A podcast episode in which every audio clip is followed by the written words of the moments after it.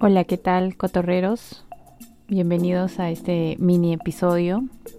Hoy les habla Cami de las cotorreras. Así que, bueno, comencemos. Eh, hoy día quiero hablar más que todo sobre el alquiler aquí en Japón y cómo es que se nos complica un poco a los extranjeros, solo por ser extranjeros.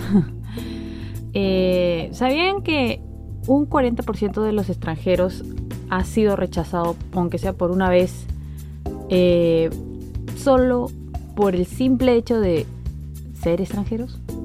Al momento de alquilar un departamento es muy difícil para nosotros, ya que eh, siempre el, dueño, porque el problema en sí es con el, con el dueño, ¿no? Que, que a veces este, han tenido una experiencia o conocen de alguien que ya ha tenido eh, problemas con extranjero y entonces como que eso ya los hace pensar que todos somos iguales, ¿no? Y en cierta forma sí se les entiende porque hay casos donde hay extranjeros que alquilan en un piso y de la nada, o sea, agarran el último mes y se van sin pagar, dejando todas las cosas, los muebles ahí y la agencia inmobiliaria se queda como que, ¿qué? ¿Por qué no avisó? ¿O por qué se fue sin pagar? Imagínense todo ese dolor de cabeza que tiene la, agencia y además los, eh, los caseros, ¿no? Pero en sí no todos somos iguales y es muy difícil, o sea, por la culpa de esas personas es muy difícil para los demás. Y sobre todo si eres extranjero, plan eh, con visa de trabajo de turista, que no tienes la residencia, ¿no? Es mucho más complicado. Además, sabían que un 60% de las inmobiliarias no aceptan extranjeros. Y esto me ha pasado porque yo una vez quise alquilar por mi cuenta bien Cami, bien, queriendo ser independiente. Cuando fui a la inmobiliaria, este, entré y, le, y ni siquiera había terminado la oración y me dijo, no, no hay. No hay nada, no, no, no alquilamos, no vendemos, no, no, nada. Y yo me quedé, pero, o sea, queriendo terminar la oración y no, o sea, prácticamente me, me votó, me, yo quedé solo por el simple hecho de ser extranjera, no me puedes tratar así de esa manera tampoco. Y literal, en, afuera de la tienda estaba un letrero grandazo de alquilamos un montón de departamentos y yo estaba como que wow, nos hace cuestionar a, la mayoría porque en verdad ellos se hacen llamar como que los que no somos racistas o no somos este eh, ¿cómo se les dice a las personas que odian a otros extranjeros? Ay, yo tenía la palabra, ya me olvidé, pero, pero la verdad es que es todo lo contrario, amigos, porque les voy a contar una historia que pasó. Y es que una pareja de amigos llamó a una inmobiliaria para querer alquilar un piso. Eh, estaban hablando todo chévere, le decían bla bla bla, los precios y todo. Y entonces la, la inmobiliaria le preguntó, bueno, ¿qué país son? Y el chico le respondió, bueno, yo soy de Estados Unidos y mi amigo es vietnamita. Y el, y, el, y el de la agencia le dijo, bueno, tú como eres de Estados Unidos normal, pero el vietnamita no entra aquí por nada. Eh, y ahí tú te das cuenta como que, mm, güey, dícese que no eres racista, pero ¿y qué pasa aquí? Y además firman como que un tratado de la UNESCO para que no haya este tipo de problemas, para que nadie sea discriminado por el por, el color, origen, de etc, etc. Pero solo es papelito nada más, porque la verdad es otra. Bueno, muy aparte de que te aceptan o no en una en, eh, para alquilar el departamento, eh, ya supongamos que te aceptan, ¿no? De ahí viene lo que es los pagos, amigos, los pagos. No es que es pagas uno por uno, como allá en, bueno, en mi caso en Perú es uno por uno, la garantía y el mes. O dos por uno, que es la garantía, el mes adelantado y el mes que vives. No, amigos, acá pagas la garantía. Pagas la garantía. Pagas el mes adelantado. Pagas el mes. Adicionalmente tienes que pagar eh, como un pequeño bono para, como agradecimiento al dueño de la casa que te lo está alquilando. Alucina. Además de eso, tienes que pagar una cuota para que limpien la casa. Lo que totalmente es una mentira porque no te lo limpia. O sea que le pasas una escobita, un trapito y ya está. Pero a las finales la casa sigue cochina. Luego tienes que pagar el, bueno, el adicional que es para la, para la inmobiliaria.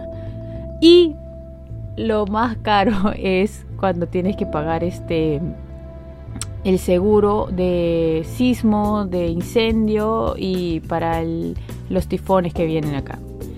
Y todo eso es como que ya saca tu cuenta, es, es un poquito como que se te sale de las de las cuentas, amigos. Es muy difícil que, que un japonés esté mudando a cada rato, la verdad.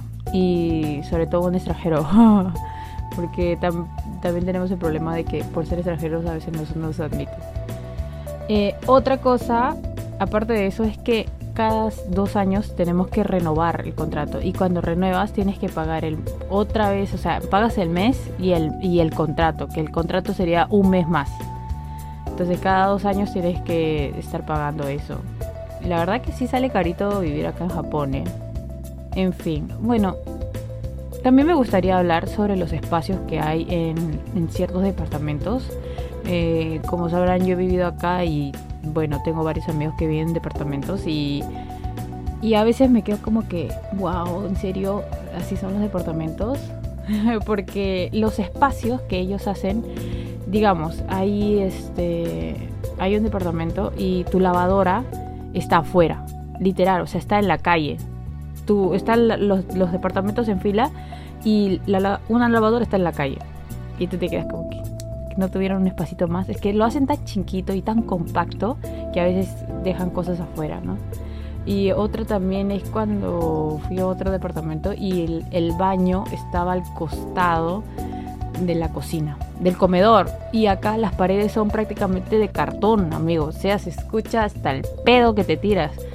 Y ya, pues esas cosas sí como que son quieren ahorrar tanto espacio que a veces no sé no no no dejan el suficiente este espacio para tratar de sentirse más cómodo o algo así no sé yo yo siento que las casas de allá de Perú son más cómodas para para vivir o que tienes más espacio no en fin. Por último, quería hablar sobre el exceso de plástico. Yo sé que Japón recicla absolutamente casi todo y reusan un montón, pero lo que me pasa a mí es que cuando yo voy al supermercado y compro verduras o frutas, todo está embolsado. Y es como que por una plantita está embolsado. Compro una frutita, está embolsado. Y ella en Latinoamérica, eso es lo que me he dado cuenta, ¿no? En Latinoamérica no, o sea, te lo dejan la planta ahí, tú agarras y de ahí lo pagas. O sea, está como que un sellito chiquito, pero no está embolsado, no está como una bolsa ahí. Y eso sí como que sí utiliza mucho plástico al momento de vender un producto. No solo eso, sino también libros. Prácticamente para todo está, están embolsados, empaquetados. Y eso es como que te quedas, o sea, reciclas un montón, pero también utilizas un montón. Y me gustaría que eso cambiara. Em, bueno, eso ha sido todo por hoy y prontamente les estaremos a, eh, mi compañero va a hacer este sobre dos temas más. Ha, sido corrido mi, Tengo que llegar a los 10 minutos de causa. Pero eso sí, no se olviden, por favor. El, mini episodio pasado que hizo Kata, eh, hablamos. Ah, bueno, ella habló sobre las colegialas, que es un tema muy controversial porque aquí es como. Mi punto de vista es que aquí las colegialas son como que algo muy no sé, los hombres lo ven muy sexual, y es por el problema de, que tienen con los mangas, los animes, que las han puesto como niñitas tan lindas, tan cute, que tan prácticamente virginales, y eso es como que a los viejos, ah, viejos verdes cochinos, eh, como que, no sé cómo decirlo, pero les gusta eso y entonces aquí es normal. Hasta me comentaron, un amigo me comentó que hay una como la Lolicom, que prácticamente son mangas donde hacen hacen este historietas con las niñas de 10 años teniendo, bueno, relaciones con hombres ya mayores. Y yo me quedo como qué asco y eso es normal.